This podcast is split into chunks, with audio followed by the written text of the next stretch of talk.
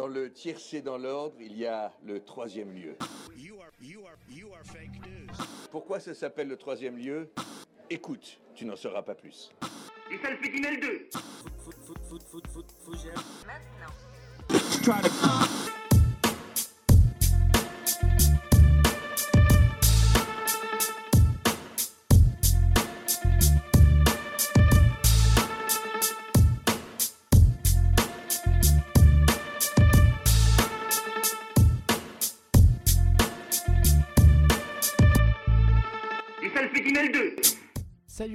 Et oui, c'est pas la voix habituelle de début de podcast, mais avec le départ de Jules, on est bien obligé de bousculer un petit peu les codes. Bienvenue dans le podcast du troisième lieu, je suis Thomas et j'espère que vous êtes heureux de plus aller en cours. De notre côté, dans notre programme cette semaine, on aura une chronique sur les émojis de notre ami Kelvin, une découverte de Louisa, le flixitarien que vous attendez bien sûr tous, une chronique de Sam sur l'émission Ça va se voir, et dans la partie Actu chaude, je vous parlerai des primaires démocrates et on aura peut-être le sporadique de Hugo. C'est pas sûr qu'il puisse enregistrer au moment où je fais cette intro. Euh, voilà, on est vendredi, la fac est fermée. Lundi, la fac est fermée. Il enregistre le lundi, donc on ne sait pas. Ce sera un peu la surprise, voilà, euh, vous verrez bien. Je vous souhaite une bonne émission, une bonne écoute. Une petite info, on ne sait pas quand est-ce que le prochain podcast sortira vu que la fac est fermée. On vous laisse regarder nos réseaux sociaux. Euh, on vous annoncera tout ça euh, en bonne et due forme. Salut à tous, aujourd'hui j'ai donc décidé de vous parler des emojis et c'est le mouvement lancé sur Twitter par l'association www.bzh et soutenu par la région de Bretagne qui m'a donné l'idée. En effet, cette opération de communication qui vise à intégrer le drapeau breton de manière définitive dans la liste des emojis a été un véritable succès. Elle avait lieu du 13 janvier au 9 février dernier et la mention hashtag EmojiBZH a été utilisée près de 405 000 fois sur Twitter en un peu moins d'un mois. Alors je me suis demandé comment les nouveaux emojis sont choisis, qui les choisit, qui les crée.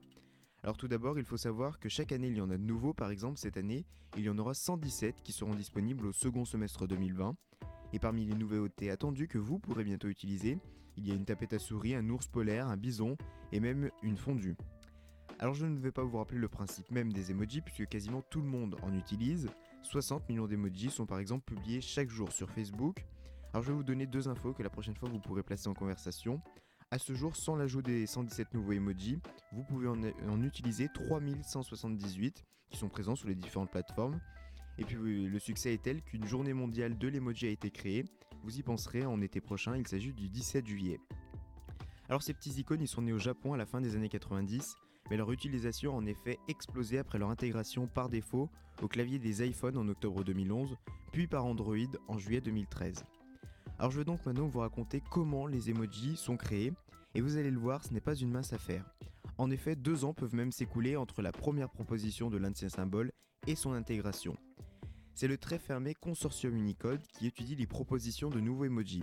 Cette association à but non lucratif s'est réunie 4 fois par an pour faire le tri et contrôler chaque dessin, composé de représentants de grandes entreprises de la technologie comme Apple, Google, Microsoft, Twitter, d'ingénieurs, de linguistes, mais aussi de représentants publics. Le consortium, il est basé aux États-Unis et se réunit donc la plupart du temps à la Silicon Valley, comme l'indique un article du Figaro. Alors la plupart des propositions, elles viennent d'utilisateurs lambda, c'est-à-dire comme vous et moi. D'ailleurs, si vous avez l'envie de créer votre propre emoji, libre à vous de le faire. Chacun peut en effet soumettre une idée aux équipes de l'association, mais l'association ne prend pas les choses à la légère et donc il vaut mieux avoir du temps libre avant de se lancer dans une proposition.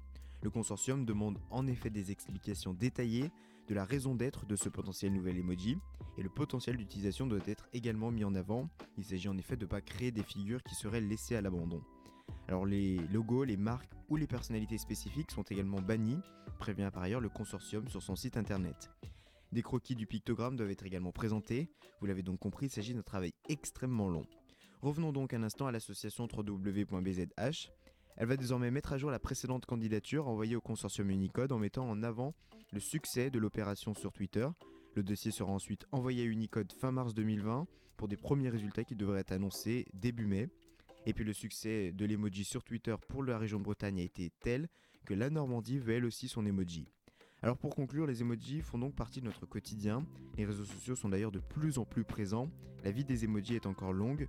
Et le succès est tel qu'un film consacré à l'univers des emojis est par ailleurs sorti en 2017, appelé Le Monde secret des emojis. Par conséquent, si vous avez du temps un jour devant vous, pourquoi ne pas créer votre propre emoji? Bonjour, bonsoir. Pourquoi ne pas commencer ma chronique avec un peu de sagesse ancestrale? Voilà donc ce que l'on peut trouver sur le mois de mars. Soit au commencement, soit à la fin, Mars nous montrera son venin. Les dictons, c'est tout de même merveilleux d'imprécision. Mais trêve de tergiversion. Bienvenue dans la découverte, la chronique écolo où vous en apprenez des vertes et des pas mûres, de manière toujours ou verte et pas trop décousue. Cette semaine, nous parlerons d'écologie. Non, incroyable Oui, mais pas n'importe laquelle, celle qui est, comme nous, humain, un animal politique. Puis, nous nous pencherons sur notre dette avant d'économiser du café pour arrondir les fins de mois. Toum toum toum Ça y est, je vais enfin voter pour la première fois. Enfin, techniquement, j'ai déjà voté par procuration pour les européennes, mais là, c'est différent. C'est moi qui vais mettre le petit bulletin dans la petite enveloppe qui elle-même ira dans l'imposante urne. Bobby déclarera haut et fort À voter Et quand le son de la fermeture retentira, mon âme de citoyenne aura rempli son devoir.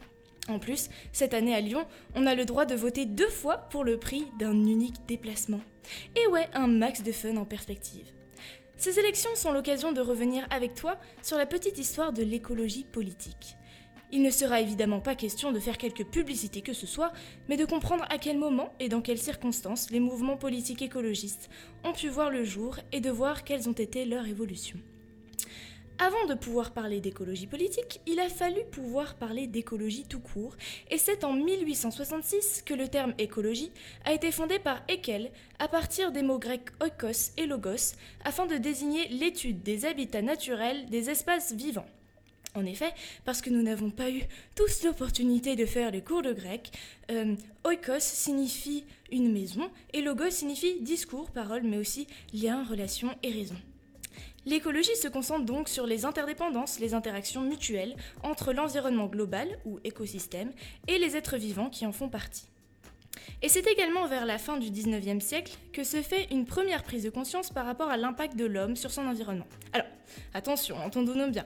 Il serait erroné d'affirmer que ce n'est qu'à partir de ce moment-là que les hommes ont commencé à se préoccuper de la nature. Bien au contraire. On trouve déjà certaines réflexions dès l'Antiquité.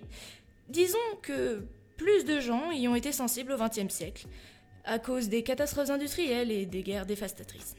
D'ailleurs, selon les, historiens Stéphane Frieux et Vincent Lemire, c'est le siècle de l'invention politique de l'environnement.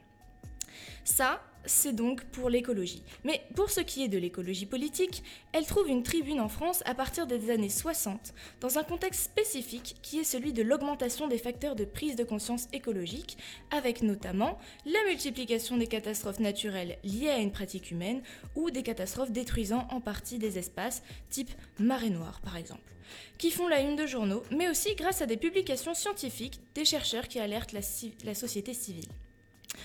Le chimiste James Lovelock met en avant l'hypothèse Gaïa, selon laquelle la vie sur Terre est permise par des conditions adéquates au maintien de la biosphère et que tout est réglé, température, atmosphère, etc., comme un système équilibré et autoréglé réunissant les conditions nécessaires à la vie.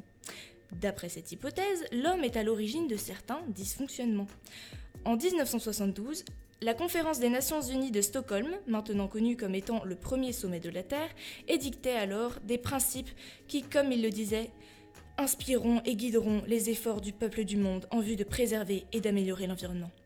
C'est au même moment que le Club de Rome publie le rapport Halte à la croissance, ou rapport Meadows, nom de leurs auteurs, mettant en avant la nécessité d'un développement durable pour éviter le désastre. C'est ainsi dans ce contexte bien particulier qu'émerge une mise en politique de l'écologie en France, mais aussi ailleurs en Europe, où voient le jour des partis politiques écologiques, les mouvements d'écologie politique se structurant peu à peu. En 1971, le ministère de l'Environnement est créé en France.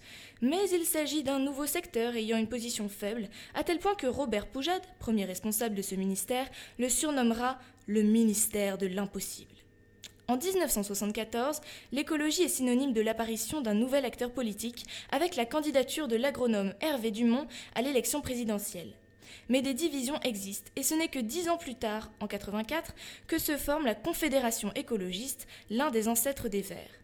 Mais la mouvance peine à trouver une reconnaissance suffisante dans les urnes. Au début, le mouvement est réduit à la protection des petits oiseaux par des naïfs amoureux de la nature, alors qu'il s'agit en réalité d'une approche globale et systématique des relations entre l'homme et la nature qui passe notamment par une critique du productivisme. La particularité de l'écologie politique en France, c'est qu'elle s'est ancrée à gauche, beaucoup de ses membres étant issus de la, mouvance mai 68. Elle est donc nourrie d'idées libertaires, de réflexion sur la société de consommation, mais aussi de solidarité et d'anticapitalisme. Ceci explique l'importance de la gauche radicale dans l'idéologie de l'écologie politique en France. Cependant, beaucoup de débats ont lieu en interne quant à la direction à donner au parti. Faut-il se limiter à des questions environnementales ou élargir au, contraire aux questions économiques ou sociétales? Faut-il ou non s'allier avec d'autres partis pour peser davantage dans le débat politique? Quelle attitude adopter vis-à-vis du pouvoir? Ces deux dernières questions se posent d'ailleurs encore aujourd'hui. En 1988, la stratégie ni droite ni gauche est choisie pour les élections présidentielles. Mais les résultats restent faibles et l'accès au pouvoir semble impossible sans alliance. Ainsi, les Verts s'allient au PS et accèdent au pouvoir au sein du gouvernement de Lionel Jospin sous la présidence de Jacques Chirac. Cohabitation, toi-même tu sais. Mais le rayon d'action étant trop restreint dans ces conditions, ils n'ont cessé d'être tiraillés entre alliance et indépendance. Les Verts ont ainsi pâti du naufrage du PS, et aujourd'hui, l'écologie politique ne semble plus être l'apanage d'un parti politique unique. Les autres partis intègrent en effet de plus en plus des considérations écologiques à leur programme, alors que de plus en plus de citoyens sont concernés par la cause environnementale. L'écologie faisant maintenant partie des premières préoccupations des Français. La solution Non, je rigole, c'est une boutade. Déjà parce que ce n'est pas un problème en soi, donc pas de solution à apporter, et ensuite parce que Bien sûr, elle fait face à des difficultés, mais cette chronique n'est pas le lieu pour, proposer des éléments de réforme d'un parti politique ou pour faire de la propagande. Il est seulement question de prendre conscience que l'écologie, dont on entend parler de plus en plus fréquemment de nos jours, est loin d'être une mode nouvelle, une tendance, mais plutôt un champ de réflexion, un concept qui se dessine et se précise, et qui va de pair aujourd'hui avec une dimension politique. J'aurais pu te parler des origines de l'écologie plus largement en Europe, mais j'ai décidé de me focaliser sur le cas français. Cependant, si cela t'intéresse, n'hésite pas à aller sur l'Internet, le site de France Culture étant une mine d'informations précieuses.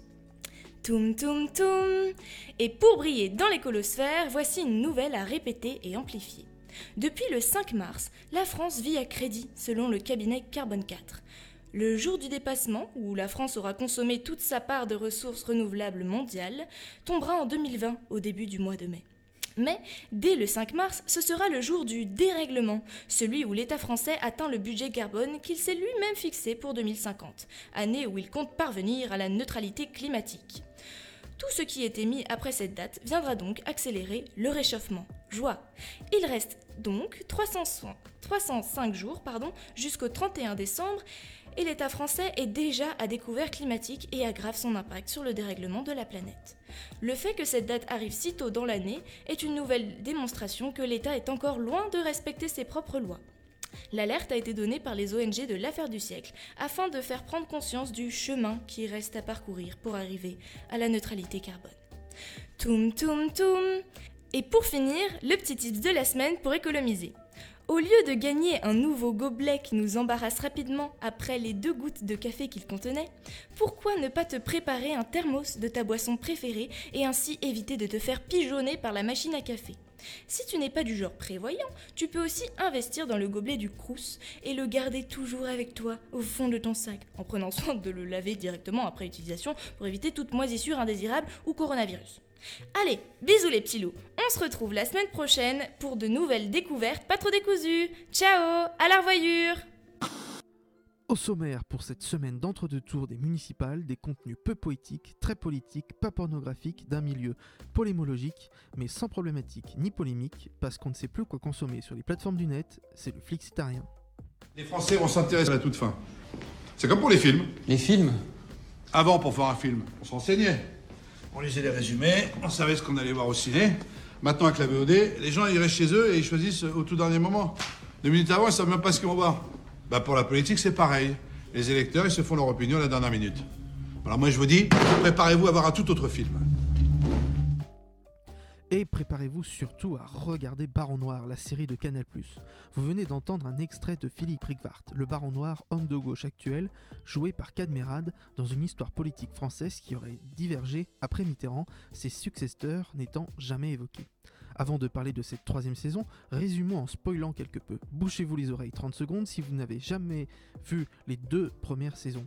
Maire de Dunkerque, Philippe Rickwart protège Logier, le candidat PS à la présidentielle dont il a illégalement financé la campagne. De magouille en ministère, il avoue que ce financement est emprisonné et le président démissionne.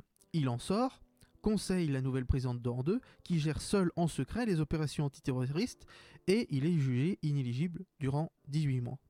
A noter qu'une autre série française s'est essayée à l'exercice de la politique en temps de terrorisme et autour de l'avant-pouvoir, le pouvoir et l'après-pouvoir, c'était Les Hommes de l'ombre diffusé sur France 2 qui est à retrouver en VOD. Bref, un résumé disons qui est justement très, voire trop bref, d'une première saison qui est une belle entrée en matière et d'une deuxième qui questionne le positionnement de la gauche et pose davantage l'échiquier politique avec un Chalon à l'extrême droite et Vidal un presque hologramme de Mélenchon. Et cette saison 3 est un feu d'artifice de ces bases posées, le baron noir veut revenir et devenir président. Mais problème, comment faire quand on a une image de ripou? Mensonge, corruption. Manœuvre, magouille. Prison? Et s'il était un film Ou une série Les sopranos Les ripoux. Où est passé l'honneur de la France? La question qu'on devrait poser, c'est où est passé son honneur à lui? Plus ridicule dans son bleu travail. Le réalisme saisissant de la série tient évidemment par le scénario des fils Chevènement et Finkelkraut, mais surtout d'Éric Benzekri qui a connu pendant 15 ans la politique en côtoyant Jean-Luc Mélenchon et Julien Drey, ce dernier l'ayant inspiré comme personnage du Baron Noir.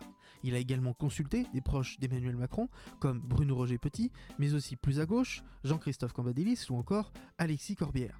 Au-delà des coups stratégiques de retournement de veste, des couteaux plantés dans le dos et autres que nous avons fait les deux premières saisons, celle-ci nous présente une politique fiction pas si impossible d'un candidat sérieux, arrivé de nulle part, qui par l'engouement populaire autour de lui, pourrait arriver très vite et très haut à cause d'un éclatement politique et des ambitions égoïstes de chacun.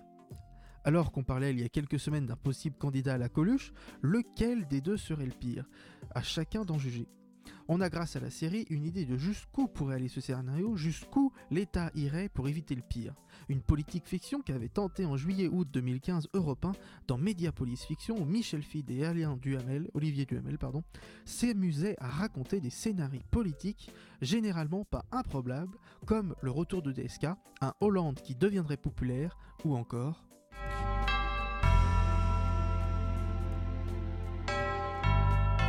Il est 20h sur Europe 1. Marine Le Pen est élue présidente de la République avec 51% des suffrages exprimés. Je répète, Marine Le Pen est élue présidente de la République. Bon, avouons-le, ils se sont fait plaisir. Il y a rapidement euh, beaucoup de moments euh, très peu réalistes euh, dans certains numéros. Le but est de s'amuser à imaginer l'impossible. À noter tout de même l'épisode Et si Daesh prenait l'antenne, où les principales chaînes européennes seraient victimes de cyberattaques et les conséquences que cela entraînerait. Un numéro très intéressant, tout comme le documentaire Cellule de crise qui a été diffusé récemment sur France 2.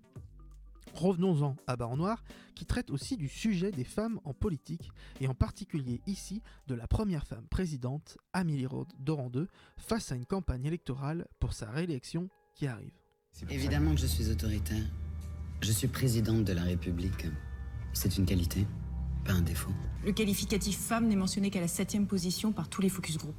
Si le nom d'Amélie de Randeux évoque ma politique avant mon sexe, je m'en félicite. Et je vous suggère d'en faire autant, madame. Mais les études sont claires, on a beaucoup Je ne suis plus la première femme présidente de la République. Peut-être plus une femme du tout. Au fond, on ne sait pas qui est la femme derrière la présidence. Vous allez faire quoi?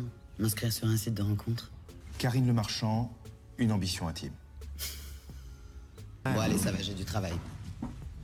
Elle doit alors s'engager dans des idées pour tenter de gagner en popularité qui pourraient se retourner contre elle et se pose alors la question de renoncer ou non à être candidate. Des femmes de plus en plus présentes en vie politique qui sont pour le moment 16% des maires. Au vu de l'échéance actuelle, Teva propose un documentaire sur la difficile vie de maires M-A-I-R-E, parfois qui sont aussi des maires M-E-R-E, mais aussi du travail qu'elles doivent prendre à côté à cause des rémuné- rémunérations euh, trop peu insuffisante pour les petites villes. La parité, ça a amené plus de femmes, ce qui fait qu'il y a des hommes qui ont des comportements euh, beaucoup plus sains. Je trouve bien qu'il y ait euh, cette loi sur la parité qui soit apparue. Maintenant, je trouve dommage qu'on s'en en soit arrivé là. Je veux pas qu'on m'élise parce que je suis une femme. Je veux qu'on m'élise parce que pour ce que je représente, pour ce que je porte. Et c'est aussi pour ça que je suis attachée à ce qu'on m'appelle Madame le maire, parce que c'est la fonction.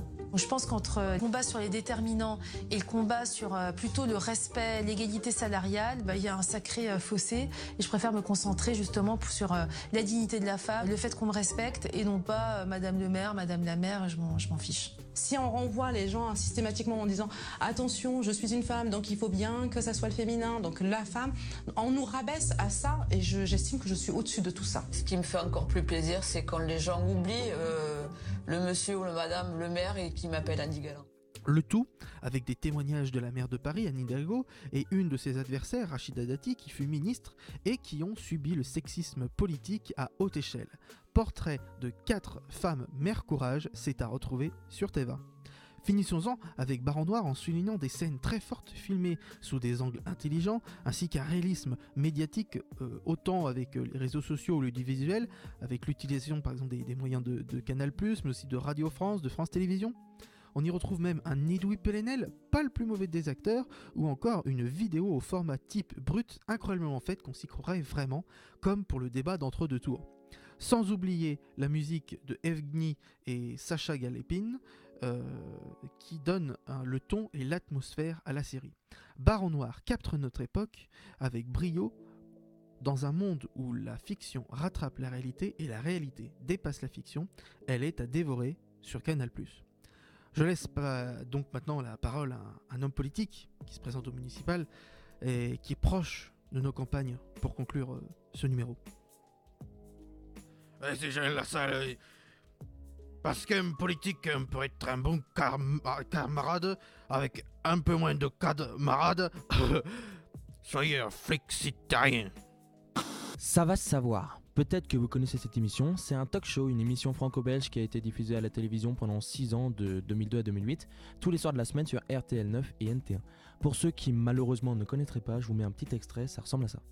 Moi, je suis quelqu'un de très ouvert, euh, tu présentes ta maman. Sais, mais et, je m'excuse, Et c'est elle qui t'a empêché de, de, nous voir pendant ce temps-là, alors pendant tout ce temps qu'on ne s'est pas vu alors. Je voulais voir exactement ce qu'elle fréquentait ma fille. Mais je suis kinésiste de formation, de, bah, profession, oui, et, et j'ai ouvert, mais j'ai ouvert un salon avec une j'ai ouvert un salon avec plusieurs associés, on s'entend très bien, on a fait, on a fait tout dans le salon, donc il y a de tout, il n'y a pas que des massages. Mais tu n'es pas kinésiste. Mais je suis kinésiste de formation. Qu'est-ce que, ça veut dire Mais si, mais je fais des massages. Mais non, je suis kinésiste au départ. Qu'est-ce qu'elle veut dire Et ensuite, je fais des massages. J'ai un salon de massage aussi, mais des massages, des massages d'office. Tu as plein de femmes sous les mains. mais d'office, on a des femmes. Il y a des hommes qui viennent se masser aussi, se faire masser, tout à fait. Il y a de plus en plus d'hommes qui se font masser. Mais non, vous lui quoi Vous lui quoi Tu veux parler de quoi Pourquoi déjà t'es venu ici On a essayé. Pourquoi déjà Tu me laisses parler. Déjà, Écoute, non, je te laisse pas parler. Pourquoi t'es venu ici parce que tu ne supportes pas que je sorte avec ta fille, qu'on a 10 ans de différence, elle ne supporte pas. Non, elle ne supporte pas. Tu me l'as dit, je t'ai dit.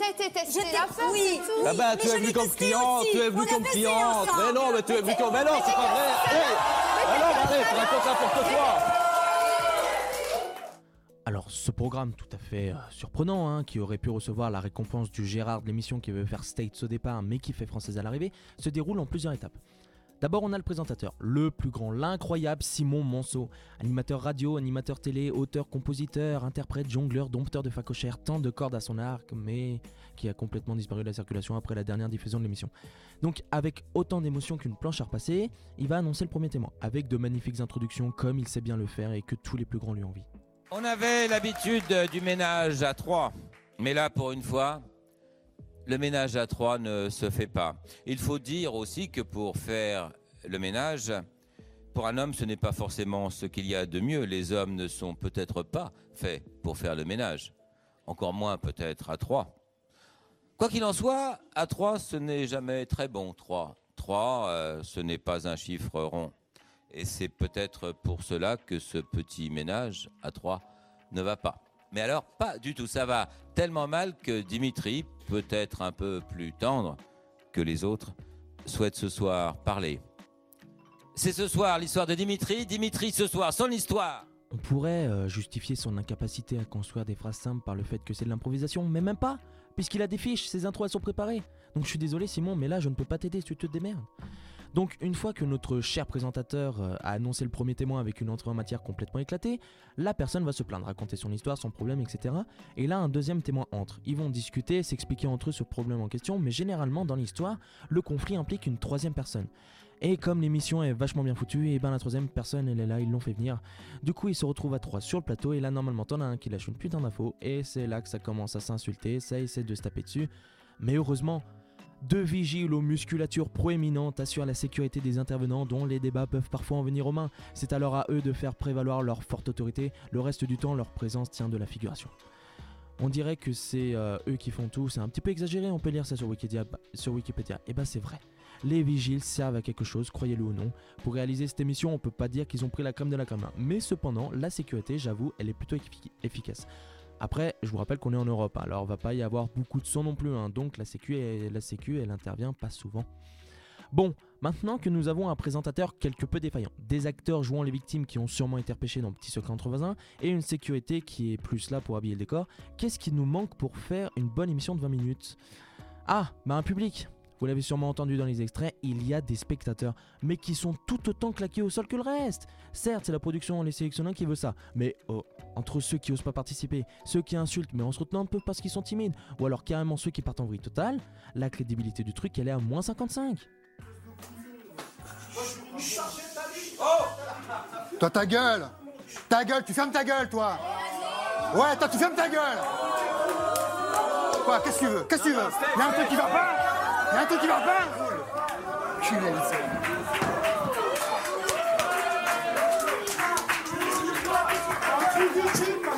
Toi, t'es un trou du cul. Putain, toi, je vais t'enculer par contre, hein.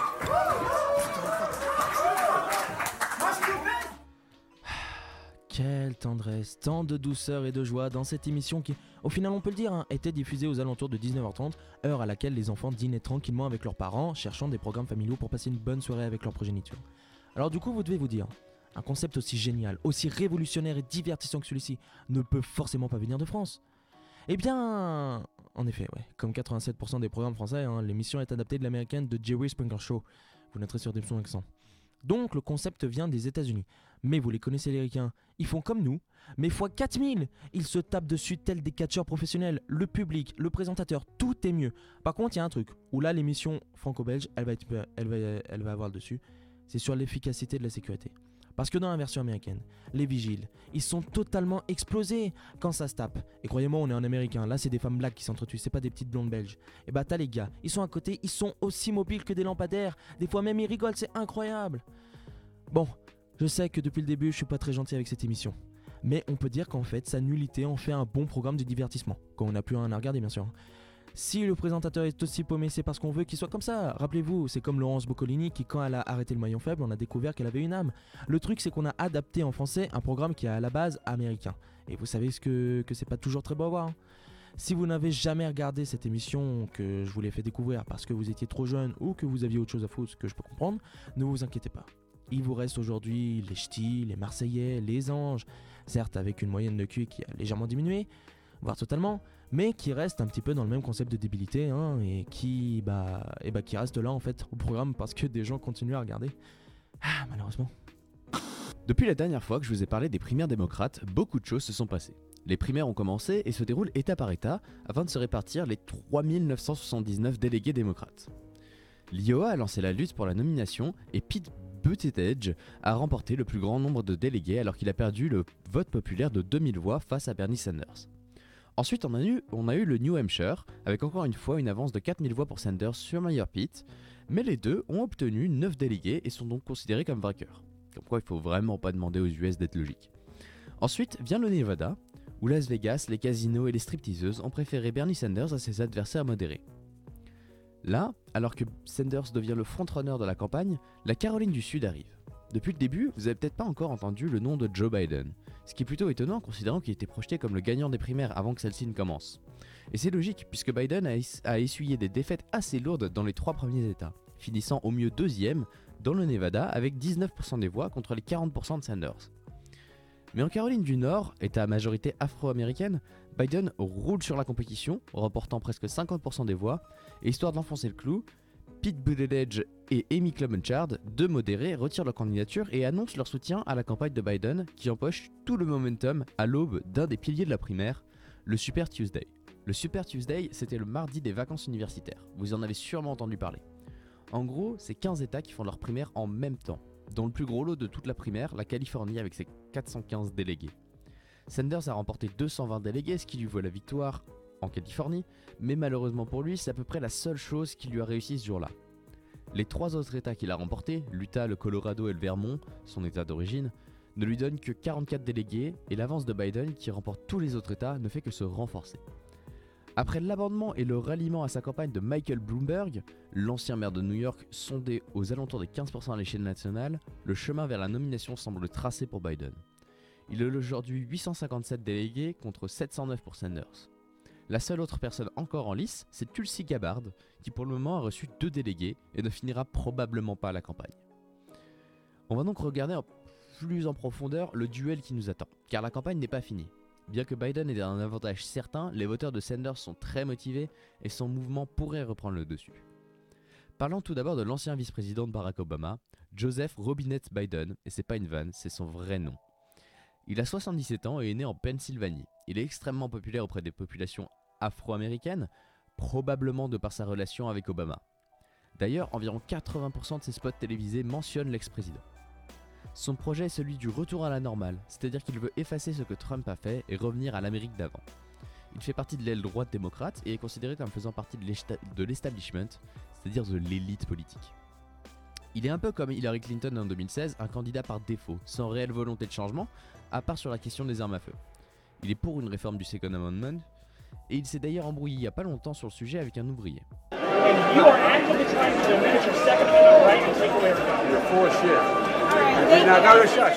Vous cherchez activement à réduire nos droits au Second Amendement et vous voulez prendre nos armes, ce, que, ce à quoi Biden répond littéralement Tu es plein de merde.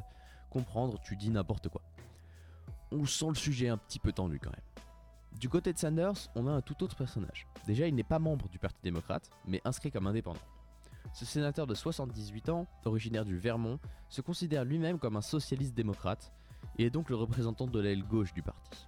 Il a formé un, mouvement populaire financé uniquement par des gens et pas par des entreprises. Il avait échoué, en 2016 face à Hillary Clinton, euh, mais depuis il est devenu très populaire, encore plus populaire et notamment auprès des jeunes. Ces trois grandes idées sont un système de santé entièrement gratuit, le Medicare for All qui permettrait de donner une assurance maladie à l'entièreté d'un pays où la moitié de la population est pas ou mal assurée. Ensuite, on a le Green New Deal, un plan de lutte contre le réchauffement climatique. Le nom vient du New Deal de 1933, un plan pour sortir de la Grande Dépression. Le Green New Deal, c'est un plan d'investissement dans les énergies renouvelables notamment, qui, selon Sanders, créerait des emplois et permettrait de lutter efficacement contre le réchauffement climatique. Les experts euh, scientifiques sont divisés sur ce dernier point, mais les soutiens de Sanders et notamment Alexandria Ocasio-Cortez, dont vous avez peut-être déjà entendu parler, sont très favorables à ce plan. Et enfin, Sanders veut supprimer purement et simplement la dette étudiante qui a dépassé les 1500 milliards de dollars en taxant Wall Street. Il veut également en profiter pour rendre l'université gratuite. Pour rappel, une licence aux US, c'est entre 25 000 et 50 000 dollars de frais de scolarité par an. On a donc des personnalités diamétralement opposées. D'un côté, l'establishment Biden contre le socialiste Sanders. Et ce duel n'est pas vraiment à l'avantage de Sanders. Beaucoup le considèrent comme trop extrême, certains lui reprochent sa proximité avec des mouvements socialistes dans les années 80, d'autres son âge alors qu'il a qu'un an de plus que Biden. Mais d'après les propositions que je viens de vous décrire, Sanders n'est même pas si à gauche que ça si on prend en compte les standards français. Bref, ce duel va être très intéressant et se finira en juin prochain, sauf si l'un des candidats obtient une majorité avant. Mais restez informés sur la situation, car cette élection est capitale pour l'avenir de la planète. La lutte contre le réchauffement climatique doit se faire maintenant de manière efficace et les US ont un rôle de leadership dans le monde. En attendant, moi je vous dis au revoir. Euh, je sais pas quand est-ce qu'on se reparlera la prochaine fois, mais on vous dira tout ça sur les réseaux sociaux comme je l'ai dit en intro. Et bonne semaine.